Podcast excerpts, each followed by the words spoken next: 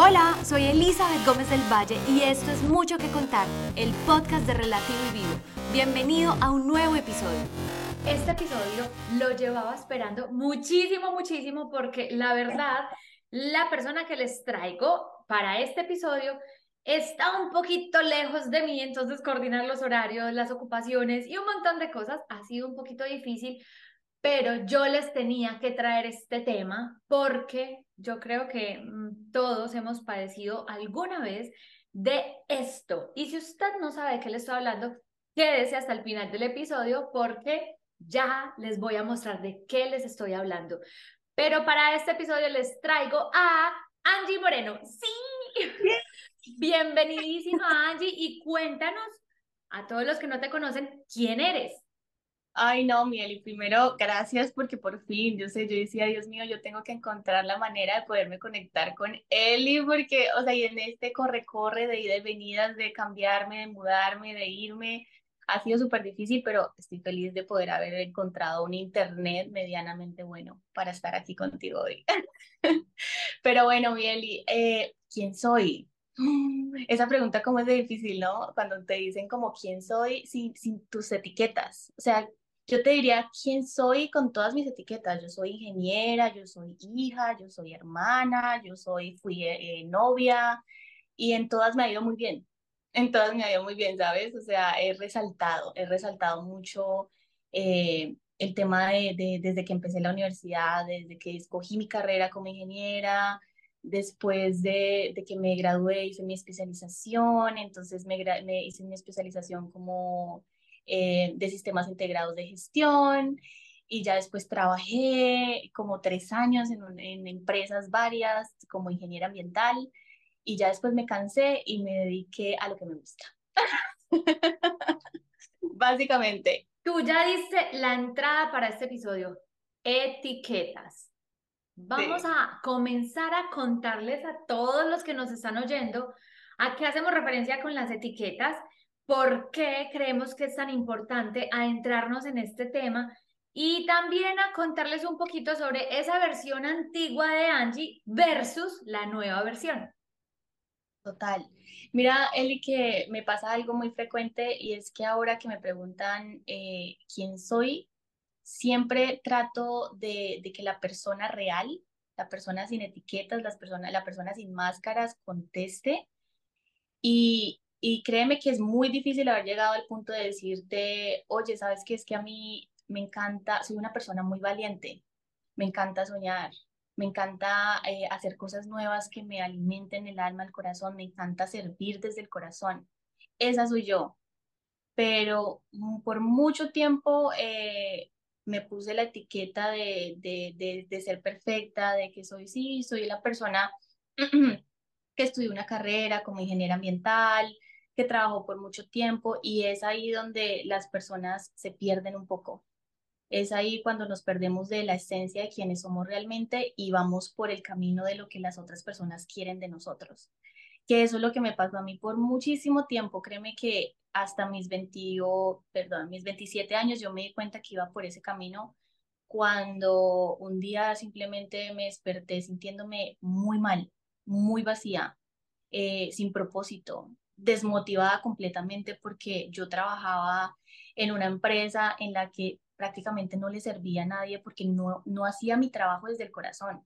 Y yo creo que si tú eres ingeniero, si tú eres abogado, si tú eres psicólogo, si tú eres coach, tienes que hacerlo desde el corazón para encontrar en esta vida un propósito y sentirte completo. Yo creo que el tema de servir en este mundo es lo que a uno lo hace sentir completo. Y si tú eres ingeniero, pero estás yendo a tu trabajo todos los días por el dinero, no te vas a sentir completo nunca. Nunca, porque no estás entregando nada en esta vida. Y en esta vida vinimos, vinimos yo creo que a servir. A eso vinimos. Eh, y por mucho tiempo yo trabajé en eso sin darme cuenta, ¿sabes? Porque lo que pasa es que a uno lo preparan desde muy pequeño y le dicen, tú te tienes que desarrollar en esta vida y para desarrollarte en esta vida tienes que estudiar una carrera, eh, tienes que después conseguir un trabajo, después eh, tienes que crear una familia, después tienes que tener hijos y morir y esa es tu vida. Entonces yo iba por ese camino feliz, sin darme cuenta que mi alma, mi esencia, mi espíritu gritaba otra cosa, gritaba, tú, tú, tú estás aquí para otra cosa, tú estás aquí para ayudar, tú estás aquí para ser feliz, no para levantarte todos los días con una alarma y sintiéndote miserable, otra vez voy a ir al trabajo. Y ese día eh, yo dije, no, o sea, yo, yo, yo necesito hacer otra cosa y, y, empaqué mis cosas y me fui, yo me acuerdo que me fui, me fui para, para Estados Unidos porque yo tenía en Colombia un trabajo normal de lunes a, viernes, de 8 de la mañana a 5 de la tarde, y un día me desperté sintiéndome mal y tomé la excusa del, del tema del inglés y yo dije, no, yo me voy para Estados Unidos a estudiar inglés porque el inglés me ha cerrado muchas puertas en Colombia, entonces me voy a ir a estudiar inglés para después volver y conseguir un trabajo mejor como ingeniera.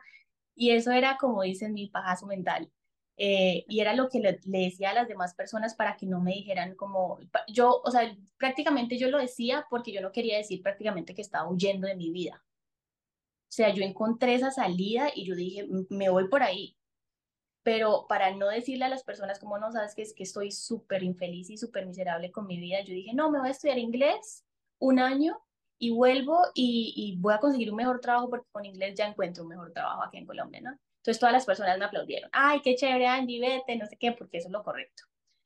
Entonces yo me fui sintiendo como esa carga de, ok, voy a hacer eso, pero en el fondo era como, ay, qué alivio salir de esa vida. Qué alivio. Entonces me fui para Estados Unidos y allá eh, sí estudié inglés, viví tres años, la verdad es que el año se me prolongó tres años, me logré quedar muchísimo tiempo más, me cogió COVID allá, eh, estoy como la abuelita, han pasado 99 años. me cogió COVID allá eh, y resulta que en pandemia, yo no sé si esto se hizo global, energéticamente todos sentimos el mismo bajonazo eh, pero lo sentí súper fuerte. Y ahí fue cuando yo me quebré. O sea, en, en COVID literal fue una, yo creo que muchas personas somos un antes y un después del COVID, de, de pandemia. Muchas personas.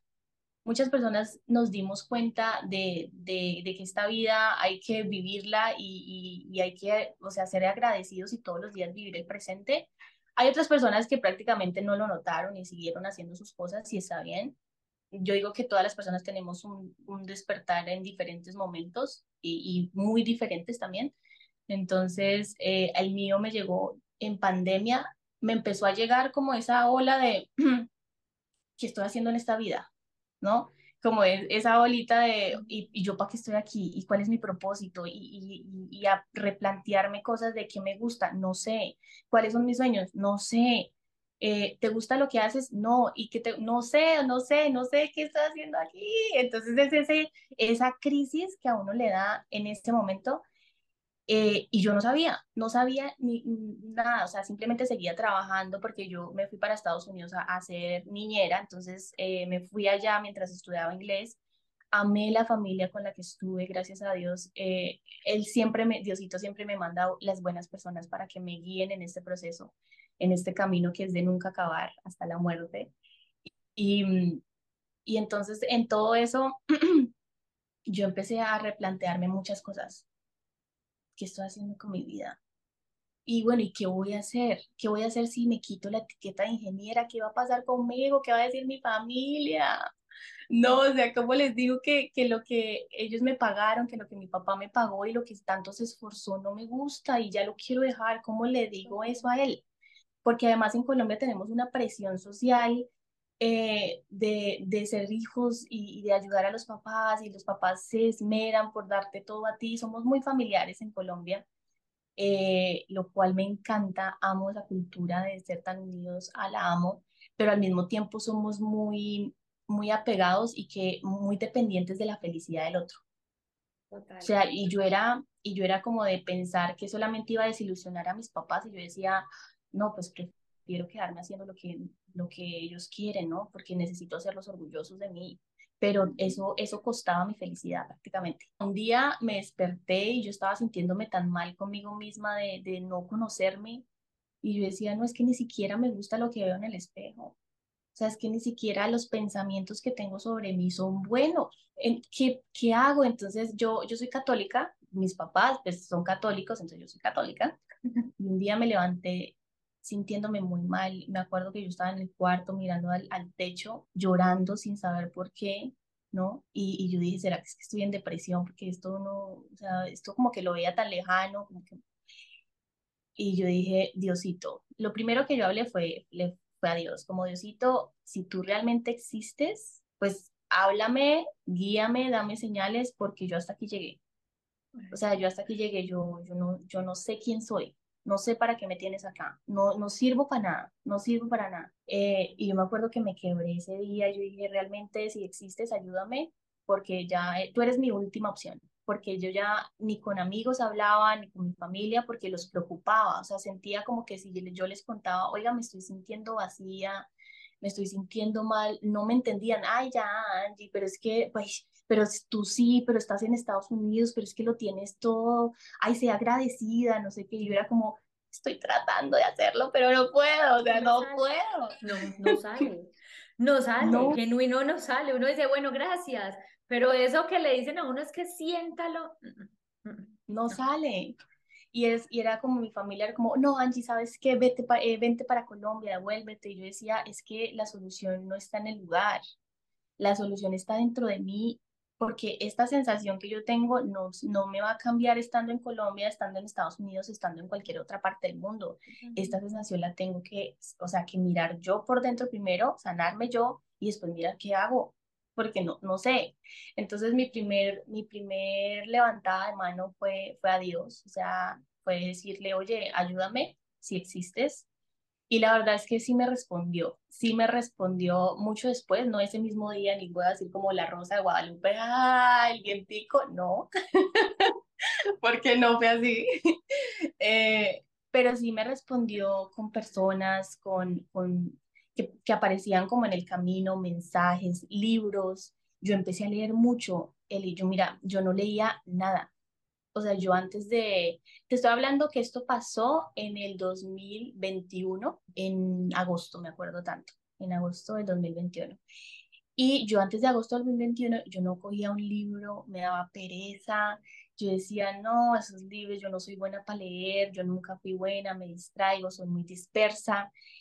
Y ya después de ese día, yo empecé a coger un libro y, y como que me hablaba el libro y yo decía, ¿será que esto es una señal? Después cogía otro libro y ese libro era lo que estaba buscando, lo que estaba esperando escuchar, leer y yo decía, ¿será que esto es una señal?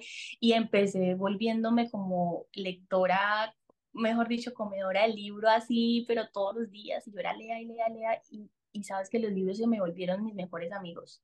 O sea, yo ya no, lo, yo ya no le preguntaba consejo a, a mis amigas, a mi familia, sino voy a leer hoy y de ahí va a salir mi consejo, el que me estoy necesitando. Y lo, y lo tenía, o sea, y salía. Es como que yo dije, bueno, ya, ya puedo encontrar algo ahí, ya después empecé a escuchar muchos podcasts.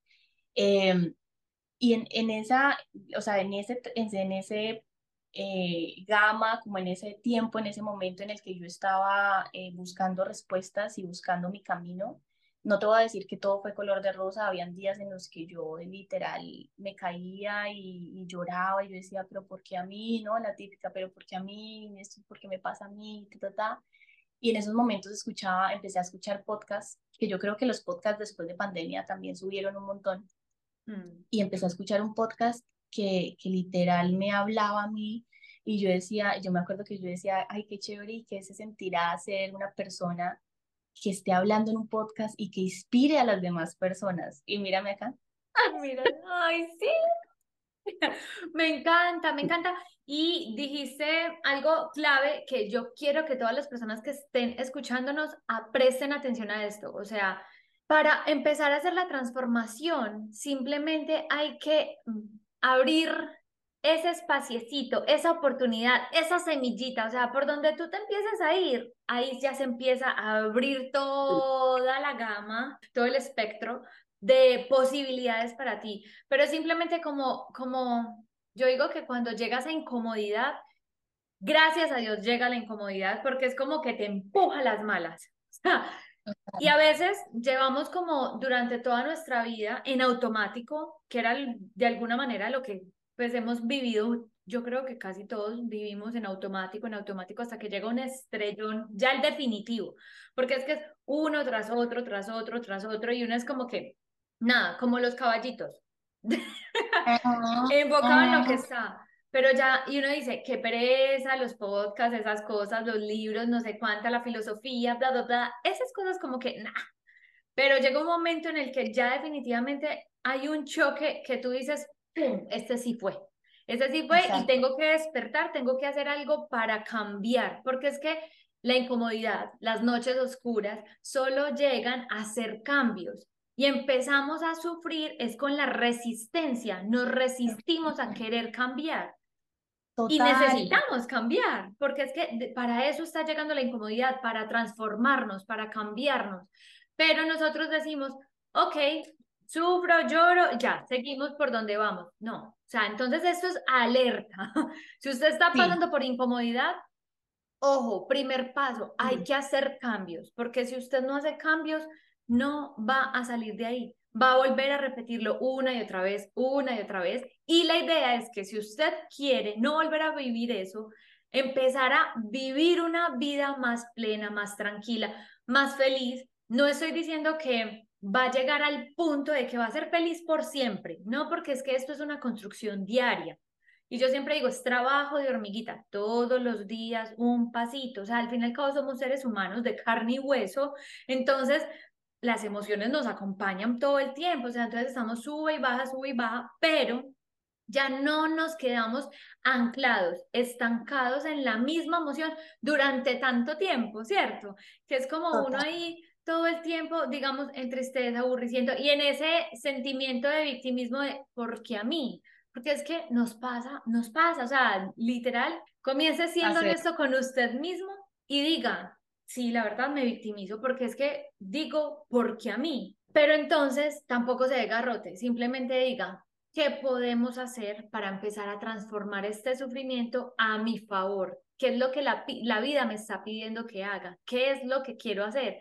Y acá es donde conectamos con la segunda parte de la historia de Angie. Sí, yo creo que en ese punto es, eh, es el más crítico, porque nosotros ya sabemos que estamos mal, o sea, sabemos, sabemos que nos estamos sintiendo en depresión, ansiosos, que estamos tristes, pero yo creo que el punto de quiebre es, o sea, el punto más duro es, es tomar la decisión y ser valientes. Y yo creo que ahí, ahí es cuando la gente se, se retracta y dice, no, sabes que yo no, yo, no, yo no puedo, yo no salto al otro lado porque no sé que ahí del otro lado, o sea, se ve súper nublado, no se ve, entonces prefiero como quedarme lo mismo y, y, ser así toda la vida. Y toda la vida se queda así. Y entonces es como, no, ven y yo te ayudo. Y de hecho es una de las preguntas que más me hacen y es, Angie, ¿cómo venzo mis miedos? ¿Cómo, ¿Cómo hago para saltar del otro lado? Porque no, no puedo y es, todo está en la mente. Todo está en la mente porque el corazón grita, el corazón grita, vamos, usted puede, y la mente le dice, no, usted no es capaz, acuérdese de esto, acuérdese de sus fracasos, acuérdese que usted no sirve para eso, ¿no? Y es como, todo está aquí, todo, todo depende de lo que tú, tú trabajes en la mente y tus creencias acerca de lo que tienes. Eh, y, y sí, eso me pasó, la verdad es que eso me pasó y de hecho, después de, de lo que te conté, eh, en pandemia y todo esto, que empecé a leer libros y todo esto, eh, empecé a trabajar mucho en mi cuerpo físico también, mm, después de pandemia. Que esa es la otra, que nosotros cuando estamos despertando y cuando estamos tomando un poco de conciencia de nosotros mismos, empezamos a tomar conciencia de las tres partes, ¿no? La mental, la física y la emocional. Y empecé a ir al gimnasio al principio me costó muchísimo porque yo era cero gimnasio, o sea, yo en Colombia no hacía absolutamente nada eh, y siempre me veía comparando con esas personas que lo hacían y yo decía, pero ¿cómo encuentran esa motivación? Bla, bla, y yo empecé como a motivarme, a ver cambios y empecé como a, a ver que estaba ya con más musculito, con más colita, con más piernita y cada vez era más, pero entonces me dejé llevar también por ese, eh, por el que me vieran, más no por lo que yo estaba generando a mi cuerpo y a mi salud física y mental y emocional. Porque sí, o sea, el ejercicio me hacía sentir demasiado bien conmigo misma emocionalmente, pero yo publicaba fotos para que los demás, las demás personas me vieran. Y yo en eso caí, ¿no? En eso caí, en ese, en ese círculo. Pero yo creo que si no nos pasa a la mayoría de personas que empezamos a hacer ejercicio duro en el gym, que queremos obviamente, ay, que nos vean súper fit, súper bien. O sea, yo creo que hay muchas personas, yo, yo también pasé por ahí y ahorita ya dije como, ya hice las fases con eso de no me voy a matar entrenando cola, sino como, cuerpito, ¿qué quieres hoy? ¿Qué quieres hoy? Como, ¿para qué estamos preparados hoy? ¿Quieres algo más light? ¿Quieres algo más? Eso sí, el ejercicio sí o sí lo hago, pero más porque entendí que como que moviliza mi energía. Entonces es como verlo con, con otros ojos. Y ahorita el mundo entero hace ejercicio, es por la otra versión. Cuando es tan lindo conectar también con el cuerpo energéticamente y las emociones, o sea, es que lo tú lo dijiste, es la conexión entre los tres cuerpos. Total, y, y, sabes que yo llegué a un punto en el que me cansé, porque ser una persona para los demás, o sea, ser una persona que los otros las otras personas quieran de ti es agotador. Es sumamente desgastante porque tú tienes que ser una persona constantemente que no eres, es un trabajo, es un trabajo eh, estar en el gym, ponerte la etiqueta de mírenme, eh, hoy hice ejercicio y soy la super motivadora y me levanté y no me costó para nada venir al gimnasio, entonces ustedes también levántense, eh, no, no, o sea, es súper desgastante, súper inspirar a las personas desde alguien que no eres, súper desgastante. Y yo creo que hay muchas personas allá afuera que inspiran desde cosas que no son. Yo me he dado cuenta que hay muchas chicas, y tú decías, muchas chicas y muchos chicos que suben a las redes sociales esto de, sí se puede, hay que lograrlo, no sé qué, y me parece súper chévere que te motiven, pero hasta qué parte también es sano, porque llega un momento en el que uno se pone estándares tan altos que se da garrote como de, pero ellos porque pueden hacer mil cosas y porque uno no. Y otra cosa es que hay otro prototipo de personas que suben a sus redes sociales haciendo ejercicios super fits, pero en el fondo están muy vacíos. Entonces, por fuera muestran una cara de me alimento súper bien, me cuido, estoy súper enérgico, me siento feliz, pero por dentro cuando ya uno empieza a conectar energéticamente con esas personas, uno dice, ¡ay! Por Dios, ojalá la gente conecte energéticamente a través de redes sociales, porque eso sí es posible. Conectar no con una apariencia, sino conectar energéticamente con las personas, lo que te transmiten, lo que te dicen, porque es que la energía no miente, y siempre lo digo. Y segundo, la energía transporta, transmite mucho más y proyecta mucho más que tu propia apariencia. Total, Total, yo llegué a ese punto, Eli, o sea, yo llegué a ese punto en el que ver personas en redes sociales inspirándome, sabiendo lo que yo inspiraba, porque yo también inspiraba, entonces cuando miraba a personas eh, inspirando en redes sociales haciendo ejercicio, yo decía, ellos están mintiendo. O sea, yo, si yo estoy mintiendo, ellos también están mintiendo, ¿no? Entonces llegó un punto en el que me cansé, me cansé y, y me cansé del gimnasio, me cansé de pretender ser la fit, y sí, a mí me encanta hacer ejercicio, pero y me encanta que mis musculitos se sientan grandes, saludables y todo el tema, pero ya llegó un punto en el que me desprendí de eso y yo dije, yo ya me desconecté por completo al gimnasio. Ya, era, ya no era como tan divertido ir. Ojo, no estamos diciendo que mostrar fotos de que vas al gym está mal, que subas videos hace, mostrando tu cuerpo o motivando a otros, no está mal. O sea, Ojo a esto porque realmente la invitación es a que conecten energéticamente con las personas a través de redes, no solo por la apariencia, sino por la energía. Entonces, pueden haber dos personas completamente iguales subiendo las mismas fotos, pero energéticamente se siente diferente. Entonces, a esa es, esa es la invitación real. Y me pasa que yo a veces veo mujeres hermosísimas posteando fotos y energéticamente yo siento como que, hoy que nota porque es, está, o sea, ella proyecta como esa seguridad y, y, se nota que está orgullosa de su cuerpo y se nota que está orgullosa de lo que está haciendo, lo, eh, de lo que se está transformando, más no es como la típica eh, que uno ve de, vamos, o sea, no, eso energéticamente se siente. Eh, y mi energía ya para esa época estaba down, entonces yo dije, no, ya, ya yo paro acá y voy a buscar otra cosa que realmente me conecte, porque el gimnasio fue muy lindo porque me hizo conectar con mi cuerpo, pero emocionalmente yo, yo, yo no estaba conectando tampoco. O sea, emocionalmente me hacía sentir súper bien, pero y posteaba una foto y me daban 30 likes y yo era feliz eh, y, y, era feliz dependiendo de los likes que me dieran en la foto del gimnasio. Entonces era como que si eso dependía de mi felicidad, porque para eso yo la subía, o sea, mi intención de subir una foto en el gimnasio era que la gente me felicitara, porque yo misma no me estaba felicitando. Entonces, eh, si me daban cinco likes, yo decía, no, muy poquitos, o sea, ¿qué, qué hice mal? Porque la pose, de pronto no, no mostré más cuadritos, no sé, pero, pero de eso dependía mi felicidad. Entonces llegó un punto en el que yo dije, estoy sí, muy linda físicamente, ya he logrado cosas que no sabía que podía lograr mi cuerpo, pero emocionalmente me siento muy mal, muy dependiente de las otras personas. Y ahí no es, ahí no es. Eh, entonces ya después de eso me acuerdo que empecé a trabajar todo en esto y llegó un punto en el que yo dije, ok, es hora de, de decirle al mundo que ya no quiero ser ingeniera. Duro, porque yo dije, lo voy a hacer público para que yo tenga esta presión encima y no poder devolverme a lo que no me gusta. Porque resulta que nosotros nos faltamos mucho a nosotros mismos. O sea, tú te puedes comprometer contigo internamente y es más fácil que te, que te Ah, que te faltes al compromiso, como que te faltes a ti mismo, a que te falten a, que tú les faltes a otras personas. No sé si me hice entender. Sí, Entonces, cuando tú te comprometes contigo mismo, es, es más difícil, eh, es más fácil que tú lo, lo incumplas a que tú le incumplas a otras personas. Entonces, me acuerdo que lo hice público en un video y yo, a mí me gusta mucho es, eh, dibujar, me gusta mucho dibujar y me gusta mucho hacer mensajitos por, con mi letra. Me encanta. Entonces yo me acuerdo que un día yo hice un video en Instagram y yo dije, eh, ya no voy a ser más ingeniera. Y hice un video, hice un video hermoso, o sea, me quedó lindo, un video que yo salía, o sea, y fue un video de todo corazón, o sea, de todo el corazón. Y yo dije, ya no voy a ser más ingeniera, lo publiqué y el mundo se me vino encima. El mundo se me vino encima.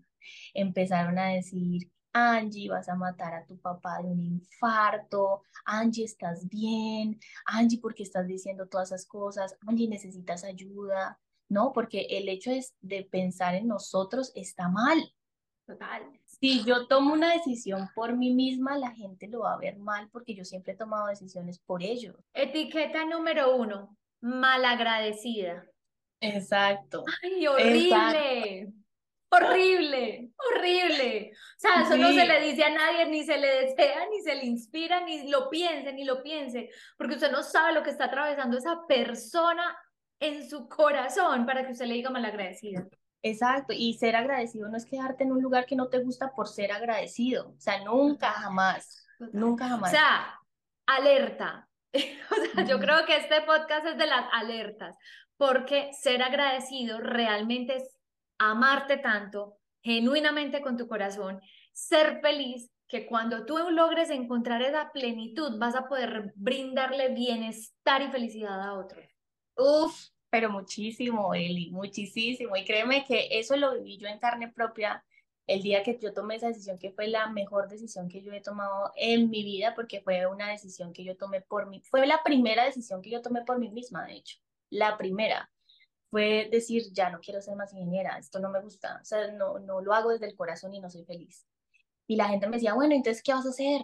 ¿Y a qué te vas a dedicar? ¿Y cómo vas a ganar dinero? ¿No? Porque entonces, ¿qué vas, ¿de qué vas a vivir? Y yo decía, no sé, no sé, porque en ese tiempo no sabía, o sea, en ese tiempo yo no sabía, yo decía, por ahora me voy a dedicar a, a ser feliz y a hacer todos los días cosas que me hagan feliz. Estoy trabajando de niñera y bueno, está bien, está, está bien, eh, voy a dibujar todos los días porque me gusta dibujar y eso es lo que voy a hacer. No necesito estar teniendo un trabajo y haciendo cosas todo el tiempo. Angie, aquí me haces recordar algo y es que en una época que yo fui a Zapata, para los que no saben, yo fui a Zapata mucho tiempo y me decían, ¿usted cómo va a dejar su carrera profesional para ir a servir tintos en un avión? Ahí entendí que definitivamente la gente habla desde el desconocimiento y entendí que la gente definitivamente habla desde sus propias experiencias. Porque primero, una zafata, lo último que hace es servir tintos, o sea, realmente nos preparan para salvar vidas. O sea, en un avión, salvar vidas en un avión. El tinto es un plus, es un servicio extra. Y nosotros, literal, decimos, pues hablo nosotros por mi gremio amado de azafatos y azafatas, pilotos y gente de la aviación que los amo con todo mi corazón. Pero nosotros decimos, gracias a Dios, nosotros todos los días servimos tintos y no todos los días estamos salvando gente, porque eso significaría que la aviación es un medio de transporte súper inseguro y es todo lo contrario. Gracias a Dios servimos tintos todos los días. Imagínate donde fuera el contrario. Entonces, Total un aplauso para todos los azafatos, los amo, para el mundo de la aviación, la amo. Y sí, yo fui azafata, y sí, las personas que me dijeron, vas a servir tintos, sí, serví tintos en un avión, y ahorita me permití conectar nuevamente con mi pasión, que es lo que más amo, y es la psicología, el coaching, las charlas, los talleres y todo eso que me apasiona, pero nunca es un error, siempre es perfecto. Tú algo tienes que aprender de eso. Y algo muy bonito va a salir de ahí, sino que, lo que es lo que no sabemos, es lo que hay detrás del miedo. Que muchas veces dicen, no, detrás del miedo hay fracaso, hay tristeza, hay desilusión, pero la verdad es que no, la verdad es que hay crecimiento. Eso es lo que hay, crecimiento. Entonces me acuerdo que, claro, las personas me decían, Angie, pero ¿cómo así? ¿Pero tú por qué te vas a salir de ahí? O sea, ¿qué vas a hacer? La, la. El caso es que mi papá se terminó enterando y yo, yo terminé hablando con él y, y mi papá tomó una posición, diría que, que algo que no me esperaba, o sea, me dijo, bueno, ¿y entonces qué vas a hacer? Bueno, o sea, él, él casi no, yo con mi papi tengo una muy buena relación, como que nos entendemos muy bien, pero al mismo tiempo yo sí, al principio eh, yo crecí como con esta falta de amor por él y todo el tema, lo extrañé mucho de niña, pero hoy en día en la adultez yo, yo compagino mucho con él. Em, y ya, o sea, fue como, ok, pasó el boom porque tú sabes que la gente se alimenta de, ¡Ah! y ya después, ah, ¿no? Ya cuando uno lo ven feliz, es como, ah, bueno, ya, pasemos, ya no tenemos nada que criticar ahí.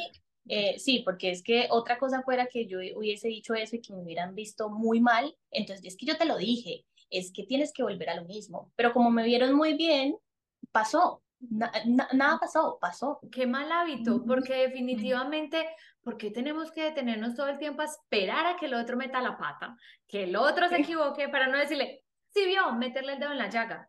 Te lo dije, sí, total. Y eso pasó, pues de ahí ya, ya sabiendo, me quité ese peso, esa etiqueta gigante, esa máscara, eh, que, que ser ingeniera para mí también era pretender ser amiga, pretender ser una persona que no era. Entonces, cuando yo me quité esa máscara, esa etiqueta, me sentí tan libre de, de, de hacer y decidir lo que yo quería ya como con, digamos, no con la aprobación de mi familia, sino ya como ustedes ya saben, y aquí voy yo, ¿no? Entonces fue eso, me la quité y empezaron a pasar las cosas. Empezaron a pasar muchas cosas muchos sub y bajas, porque cuando tú te metes en esta montaña rusa, vas así, o sea, literal, sin cinturón, o sea, te vas así, y vas levantando los, brazos y después los vas bajando y después te da miedo y después te da emoción y después paras en seco y vuelves. Es eso.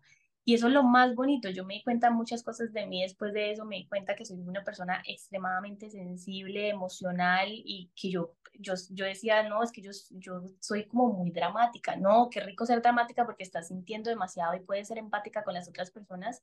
Y empecé a darme cuenta de muchas cosas. Llegó el coaching a mi vida porque yo antes del coaching busqué, busqué mucha ayuda psicológica de coaches y la verdad es que me ayudaron un montón y yo empecé a abrirme paso en esta, eh, cuando tú pides ayuda, eh, prácticamente es como, como si abres como la, la oportunidad a algo nuevo, no sé, es, es, tan mágico pedir ayuda de las otras personas y empezar a pegarte la energía de las otras personas y por, por ley de la unidad empezamos como a, a, crear como cosas que a esas personas también le están pasando. Entonces yo me, me abría a este mundo de, de servicio y llegó a mi vida el coaching de una manera súper linda, una persona que me dijo, Angie, tú sabes del coaching, y yo, ¿qué es eso? O sea, no sé, y dijo, no, pues, ¿por qué no te metes a este evento? Eh, y yo me metí a ese evento, yo no conocía pues a Esther, no, o sea, no conocía de ella, y yo me metí me encantó ver a tantas personas conectadas sintiendo lo mismo que yo, y siendo empáticas y siendo tan vulnerables y como con esa red de contención Y yo decía, Dios mío, ¿qué es esto? O sea, esto yo no lo veo en redes sociales. O sea, esto no lo veo. Y yo me acuerdo que muchas veces yo pedía por un poquito de empatía en redes sociales, sentirme identificada con alguien en redes sociales, no lo encontré. Lo encontré en un podcast y lo encontré en un libro, pero en redes sociales nunca lo encontré. Entonces, cuando llegué a este, al tema del coaching, a, a este evento de coaching, yo dije, Dios, o sea, esto es lo que yo necesito para mí. O sea, porque esto es lo que yo necesito hacer eh, pensando en mí. Yo nunca pensé como en hacer de esto un negocio o, o, o, al principio yo nunca pensé en ayudar a las personas, sino ayudarme a mí. O sea, yo dije, pues pucha, esto es lo que, esta es la respuesta de Dios. Todos estos libros que me mandaste, todas estas personas, todas estas decisiones, todo esa, el coraje que Él me mandó al corazón para yo tomar esas decisiones, fue Él y, y llegar a ese, a ese evento fue él. Entonces, simplemente fue, fue la respuesta. Para mí fue la respuesta. Y yo empecé eh, a, a, certificarme como coach, empecé a, a, a, estudiar acerca de todas estas leyes universales, a estudiar sobre herramientas que me pueden ayudar a sentirme emocionalmente muchísimo mejor, a sentirlas, el tema de los pensamientos, no, todo esto que nos enseñan y yo dije, wow, ojalá y todas las personas conocieran de esto, porque yo, y energéticamente, lo que tú dices, energéticamente, yo sin, sin decir nada, y las personas empezaron a llegar a mí. Las personas energéticamente me empezaron a preguntar, oye Angie, ¿sabes que te ves diferente? ¿Qué estás haciendo?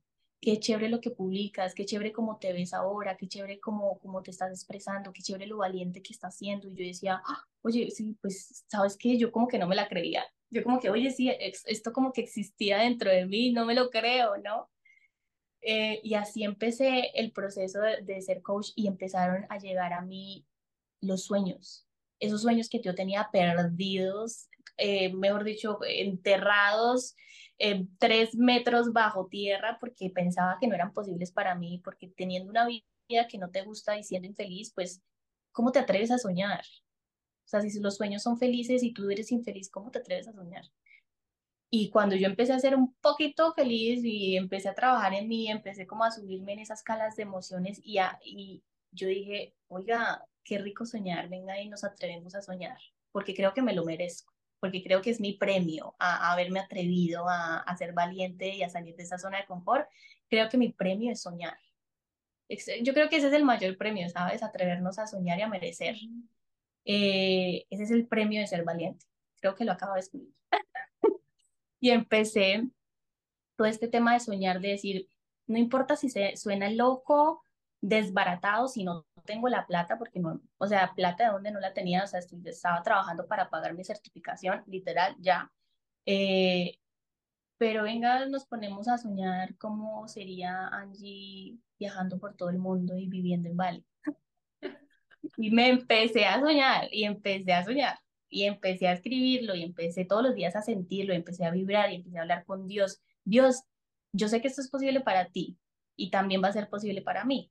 Entonces hagámoslo realidad. No sé cómo será, se ve muy grande, pero todos los días voy a hacer algo todos los días voy a escribirlo, todos los días voy a pensarlo, todos los días empecé a hacer mis mapas de deseos, empecé a, a imaginarme eh, ayudando a muchas personas, empecé a, a, imaginarme en playas, viajando, bla, bla. Y así fue él. Y, y no es algo que, porque a veces suene, suena muy fantasioso. Ay, no, es que el tema de la espiritualidad y todo el tema, y decía, no es eso, es tener los pies en la, bien puestecitos en la tierra porque somos seres humanos. Tú hablas y yo solamente puedo pensar en lo fuerte que está sintiendo mi corazón en este momento, porque durante mucho tiempo me dijeron, usted se mantiene por allá en las nubes, o sea, usted literal, o sea, cuando yo era zapato me decían, usted se mantiene literal en las nubes. yo literal, y me dijeron tanto soñadora, me dijeron tanto que necesitaba poner los pies en la tierra, que necesitaba aterrizar ya, porque yo era demasiado soñadora. Y sabes, yo hoy en día digo gracias. Gracias, y o sea, se me quiebra la voz porque si no hubiera sido una persona tan soñadora, no estaría donde estoy. porque no, no, no, ha sido, no ha sido un camino, no voy a decir difícil, pero ha sido un camino de luchar contra la corriente y tú más que nadie sabes cómo es eso. De simplemente escuchar mil cosas que te dice la gente, etiquetas que te ponen, que la gente te diga, otra vez lo vas a intentar y yo con mi corazón lleno de mucha fuerza diciendo, sí, lo voy a intentar. y, y yo muchas veces eh, acá en los episodios del podcast digo, he intentado 17 emprendimientos y con el corazón orgulloso lo digo porque tuve que pasar durante todas esas cosas, 17 emprendimientos, 9 compañías en las que he trabajado para llegar ahorita donde estoy y decir, amo, amo con locura ayudar a otros, amo esto que estoy viviendo. Y valió totalmente la pena. Si no me hubieran dicho soñadora, hoy en día no estuviera sintiendo lo que se siente realmente ser soñador. Exacto. No, y aquí ya lagrimeando nosotras. Muy emocionales. Sí, somos muy emocionales, me encanta. Ay, Miel, te abrazo. Sí, total, o sea, eso no está mal ser soñador y, sabes que al, al final si alguien te dice, si alguien te dice no puedes, es porque en realidad esa persona te está, está diciendo no puedo. Si alguien te dice no puedes, esa persona está diciendo no puedo porque simplemente está hablando desde su experiencia, desde sus miedos y desde sus propios límites. Entonces tú sigue, o sea, y, tú sigue. ¿Y va a ser duro? Sí. ¿Y te va a costar cosas? Sí. ¿Y te vas a tener que alejar de personas? También. Pero todo eso es una ganancia. O sea, todo eso al final es una ganancia que lo único que está haciendo es, es, es haciéndote crecer. Siguiendo con el tema en todo esto, cuando eh, empecé a, a, a soñar tanto, el tema de los sueños, que yo soy una soñadora y orgullosamente lo digo y amo los sueños, eh, es, es eso, es soñar, pero tener los pies en la tierra también, porque todavía somos seres humanos. Entonces, para tener los pies en la tierra, tú tienes que tomar acción desde lo físico también. O sea, pensarlo, sentirlo es muy lindo, es muy lindo, pero tienes que tomar acción desde lo físico siempre queriendo como eh, pretender el bienestar de todos también, ¿no? O sea, no estar como, ay, no, yo soy súper espiritual y yo sueño y, nada pasa y es como que esa persona está como muy ya llevada. No, o sea, es de verdad demostrar, demostrarte que lo puedes hacer, pero tomando acción en, en la parte física también. Y ojo a eso, a los, que, a los que nos están oyendo, tomar acción, eso es poner los pies en la tierra. Lo quiero recalcar porque poner los pies en la tierra no significa ser racional, lógico, porque sí es necesario sentirlo con el corazón, es necesario vibrar y conectar con el corazón, pero tomar acción inspirada, eso es poner los pies en la tierra. ¿Qué tienes que hacer? Tienes que hacerlo, eres un ser humano, o sea, nadie va a hacerlo por ti. Tienes que, exacto, tienes que trabajarlo, o sea, tienes que, si te quieres ir del país, tienes que trabajar y tienes que conseguir dinero, porque ese es, ese es el mundo para trabajarlo. O sea, el dinero no te va a caer así, ay, no, la ley de atracción, el dinero llega. No, o sea, el dinero te va a llegar, sí, pero tienes que salir a buscarlo. ¿no? Salir a buscarlo y ser amable con las personas y ser especial con las personas, porque las, en las personas están eh, hay mucha ayuda en las personas. Entonces, es eso. Y, y así pasó, yo, yo de hecho terminé, eh, me, me volví a Estados Unidos porque mi mayor miedo era devolverme a Estados Unidos eh, sin nada, o sea, hacer lo mismo que hacía antes de ser ingeniera y resulta que esta vez ya no tenía ese miedo porque yo ya venía de Estados Unidos con un plan de, de mío, de cumplir mis sueños, de, de ayudar a muchas personas. Entonces me, me, fui feliz para Colombia otra vez y fui feliz en Colombia porque no, no trabajé otra vez como ingeniera. O sea, yo era como, ¡ay! Pues se cumplió, o sea, ya no llegué aquí diciendo que ay, voy a conseguir un trabajo porque ya tengo el inglés. No, ya es como que ya no, ya no voy a hacer eso porque no, no me gusta. Entonces empecé a, a, soñar, yo decía, mi gran sueño desde siempre es, era irme para Bali. Y yo dije, bueno, yo quiero irme para Bali, ¿cuánto dinero tengo que tener? ¿Qué voy a hacer en Bali? ¿Cuántos meses o cuántos, sí, cuánto tiempo me va a quedar? y empecé a planearlo y empecé a mirar si, si tengo el dinero, tal vez no, no me alcanza para tanto, entonces, ¿qué voy a hacer? Bla, bla. Y yo dije, bueno, necesito hacer algo en Bali que me conecte, porque a mí me gusta viajar, desde hace un tiempo me gusta viajar, pero conectarme conmigo misma, no ser una turista más, sino ser una turista de cómo me siento yo en el lugar. maravilloso viajar por el mundo y trabajar viajando y ser nómada digital y todo eso. No está mal ser nómada digital. Hay personas, esto es muy chistoso, pero hay árboles que nacieron para dar manzanas y hay árboles que nacieron para dar naranjas. ¿Qué significa eso? O sea, no todo el mundo nació con el espíritu de ser nómada digital. Es súper válido. O sea, tú puedes perfectamente que tu corazón y tu alma digan, quiero viajar por el mundo, pero de paseo. No quiero ser nómada digital, no es una obligación.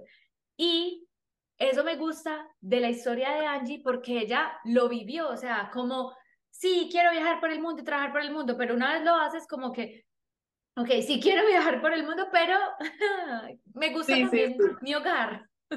Total. Mira que eh, sí, de hecho me pasó, me vine con este sueño de, de, vivir aquí en Bali, todo el tema, yo dije, ¿sabes qué? Voy a hacer algo que me saque por completo de mi zona de confort, porque este sueño es algo que lo vengo cultivando y engendrando desde hace como nueve años.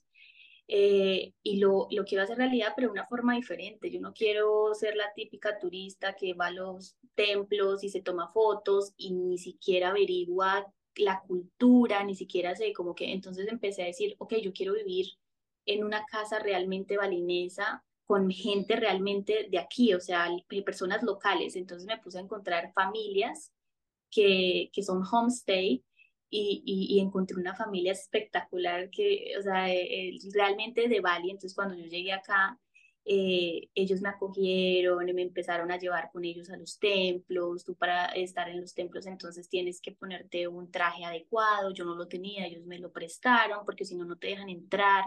Y eso es lo que le pasa a los turistas, que, que como tienen que entrar a esos templos, tienen que pagar por esos trajes o tienen que comprarlos. Entonces prácticamente como solamente les importa la foto, entonces no lo hacen y, y ya, simplemente se toman la foto y se van pero lo más lindo de, de, llegar a estos lugares es, es, realmente conocer de fondo la cultura. Entonces yo empecé como a, mirar todo esto y me fascinó.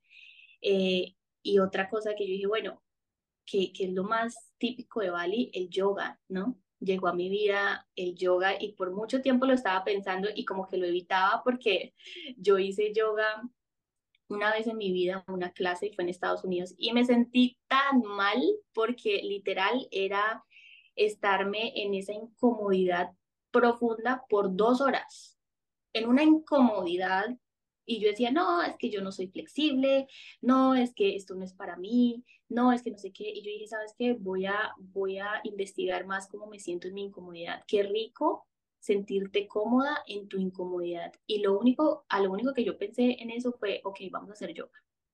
Porque el yoga te incomoda demasiado. O sea, estás en una pose y tú estás mentalmente, emocionalmente y físicamente conectado en esa pose y sintiéndote como un culo y estás ahí trabajando, tú puedes y emocionalmente frustrado y porque ya quieres acabar y, y físicamente estás temblando. O sea, es una cosa y yo dije, ah, lo voy a hacer. Me inscribí a un curso, me inscribí a un curso de, se llama eh, YTT, que significa eh, yoga, yoga Teacher Training, eh, que es para profesores, o sea, para gente que se quiere convertir en pro, y yo me inscribí a ese curso. Así, o sea, yo no había hecho yoga en mi vida y me inscribí a un curso para ser profesora de yoga. o sea, yo me voy a los extremos, yo me voy a los extremos. Me encanta yo dije, yo no voy a ir a, o sea, yo realmente quiero hacer un curso que me cambie la vida. Em, entonces pagué ese curso y mira, Eli, o sea, fue el curso, todo todas las personas que conocí ahí me decían, Angie, pero serio, tú no has hecho yoga en tu vida. Yo no, no, pero ¿cómo te fuiste a meter a, a este curso? Este curso súper intensivo, o sea, y era un curso súper intensivo, súper, que no te dejan utilizar el celular todo el día, o sea, intensivo de 7 de la mañana a 6 de la tarde, todos los días, todos los días, y haga yoga, y haga yoga y, conecte contigo y haga meditaciones profundas por dos horas. Y, este, y, y, el tema de estar rodeado de personas y de energías, yo soy muy sensible a las energías. Entonces a mí me cuesta muchísimo estar en un grupo de personas todo el tiempo, o sea, yo necesito mi espacio. Y ahí fue cuando yo aprendí de mí muchísimo, de mi frustración, de como de, de la energía. Yo a veces decía, yo ya no quiero ir, o sea, no me, no me hablen. Y además que era en inglés, entonces estoy mamada a hablar inglés, estoy cansada. O sea, estoy agotada, mi mente está agotada, mi cuerpo está agotado, mi energía está agotada, mi alma está agotada, o sea, todo estaba agotado, pero era tan rico porque lo que decimos, en la incomodidad está el crecimiento. Y en ese mes yo carecí tanto que yo decía, wow, ¿no? Y ya después de eso terminé mi curso muy bien, terminé dándome cuenta que no necesito ser una persona flexible para hacer yoga, porque eso es la, lo que se piensa, ay no, yo no soy flexible, yo no puedo hacer esas poses, yo no me puedo parar de manos, es que el yoga no es pararse de manos, el yoga no es eh, hacer split, eh, si abrir las piernas y estar, no, eso no es, el yoga es conectar con tu parte física, mental, emocional. Y ahí es cuando yo dije, wow, el ejercicio sí se puede conectar con tu parte mental. Y yo dije, no, el yoga me cambió la vida total. Total, total, total, total, Angie. Y acá se conecta el yoga, se conecta el ejercicio. ¿Y cómo? O sea, sí, volvemos a la parte del ejercicio. O sea, de esto de hacer músculos, pero conectándolo con la conciencia, de simplemente retarte a llevarte a la incomodidad. Y acá quiero hacer la publicidad de Hay un episodio que se llama Despertar de Conciencia, si no estoy dando mal el nombre, un viaje al interior que hicimos con Yoga al Alma, eh, Anaísa de Yoga al Alma, que es una tesa, una experta, pues ella es una mujer paisa que también tiene un podcast, que pues tiene una plataforma de yoga, una mujer muy tesa. Y me gusta mucho como transmite también la idea del yoga y yo en mi proceso de aprender a hacer yoga también me he chocado con eso de entender que el yoga no es hacer mil posturas por allá, sino simplemente retarte a ti mismo a llevarte al, a la incomodidad y saber que lo lograste, que lo superaste.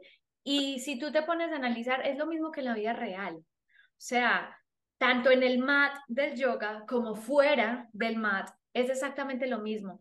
Cuando tú decías, por ejemplo, salías, ay, qué pereza, el yoga no es para mí, no sé qué, exactamente lo mismo en la vida. O sea, cuando uno dice, ay, qué pereza, esta persona me hizo esto, ay, qué rabia que esto no me sale, es exactamente lo mismo. Entonces, ¿cómo logramos nosotros acomodarnos, adaptarnos a esa incomodidad y cómo logramos transformarnos a nosotros mismos en nuestro interior? Es que el ejercicio duele, levantar pesas duele los músculos y los músculos se transforman, cambian. El yoga es incomodidad que te transforma.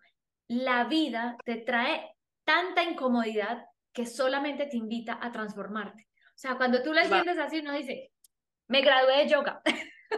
Sí, total. Y, y sabes que el yoga también es aceptar tu cuerpo porque yo, o sea, yo lo único, lo último que pensé es que en el yoga yo iba a ver tema de anatomía, o sea, de, de, los huesos. Y yo decía, pero los huesos, ¿qué tienen que ver? O sea, los huesos, ¿qué tienen que ver con el ejercicio? Yo, de pronto el tema muscular, sí, de pronto sí me tienes como eso, pero los huesos. Y resulta que todas las personas tenemos un sistema óseo diferente. O sea, hay personas que tienen la, las caderas, eh, digamos que más, más cerradas, otras más abiertas, por lo tanto pueden hacer poses más largas y el sistema óseo no se puede cambiar. El sistema óseo es así.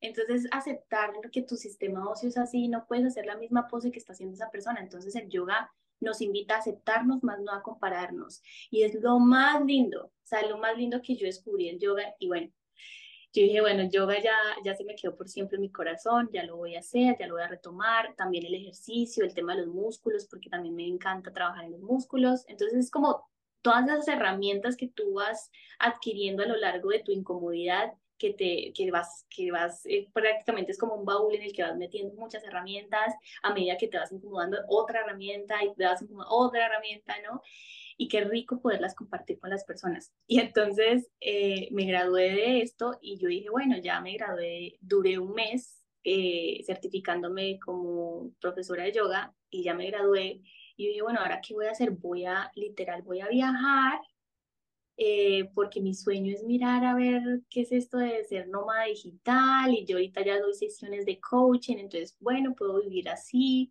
eh, y pues resultó que no me gusta. Resultó que no es lo mío, no es lo mío porque yo soy una persona muy sensible energéticamente a los ambientes.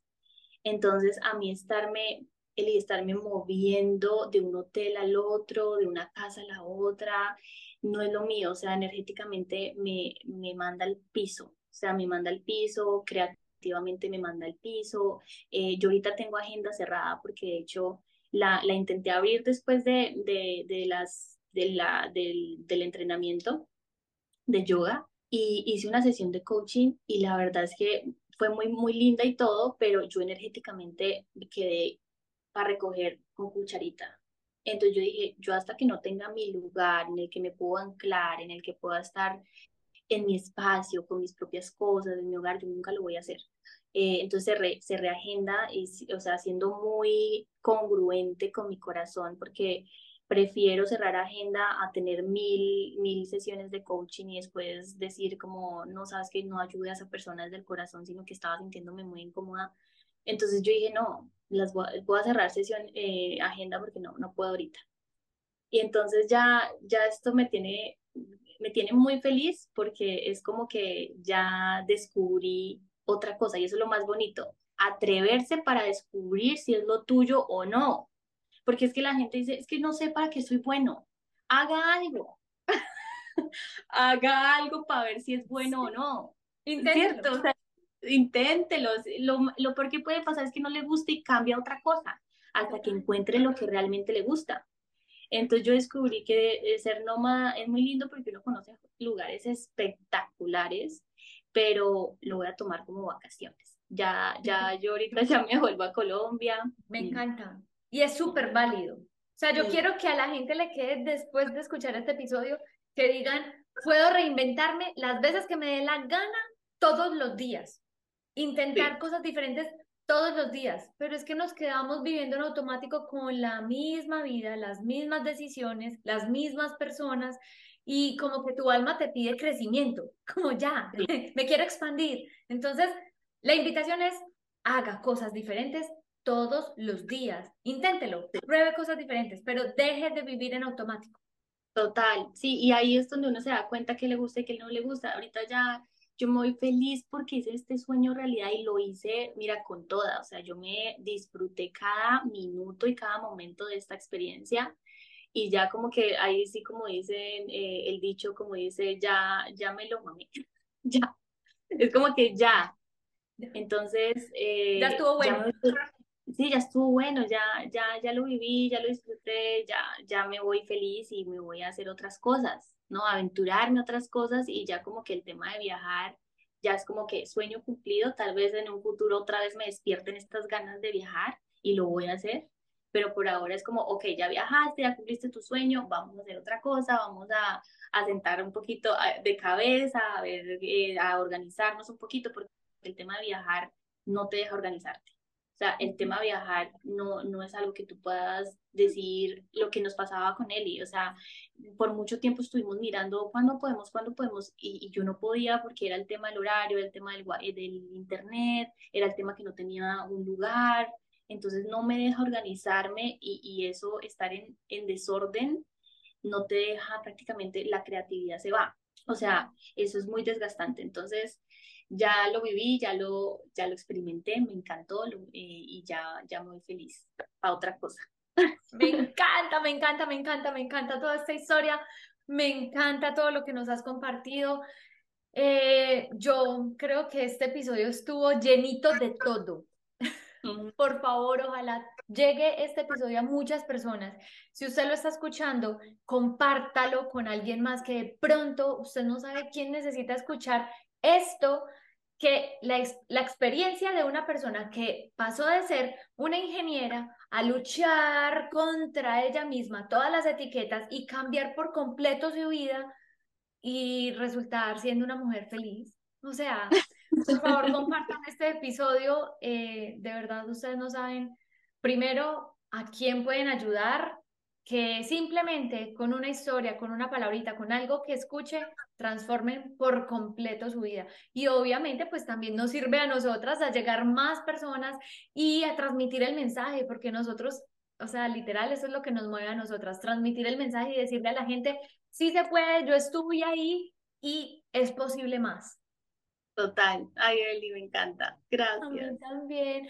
No, gracias a ti, de verdad que estoy feliz con este episodio. Gracias a todos por escucharnos. No sé si quieras decir algo final. Eh, que se atrevan, que, que venzan sus miedos, que no les dé, que no les dé miedo, que no les dé miedo, que, que somos, somos una unidad y, y por más que fracases, por más que las cosas no se ven como como tú quieras, siempre van a haber personas que te van a ayudar, siempre, el universo está acá y Dios está aquí para sostenernos siempre, ya sean con personas, con libros, con dinero, siempre, todos estamos en abundancia total, entonces atrévanse. Y no es como que cuando les decimos con él tomen acción no es, no es necesariamente hacer cosas gigantes como dejar tu trabajo o dejar tu pareja, no son esas cosas, simplemente empieza a trabajar en ti todos los días, una hora al día, lo que decía y pasito a pasito, qué me gusta, qué no me gusta, qué, cómo estoy sintiendo hoy, esas cosas simples que a veces parecen cliché, ay no, pero otra vez, cómo me estoy sintiendo, bla, bla, son las cosas que realmente cuentan y al final hacen la diferencia.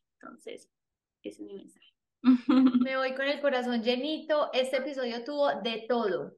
Risa, viajes, lágrimas, de todo, experiencias. Pero con mucho amor para todos ustedes. Ahora sí, los vamos a dejar. Gracias por escuchar. Este Esto es todo por hoy. Gracias por sintonizarnos. Nos vemos dentro de ocho días con un nuevo episodio.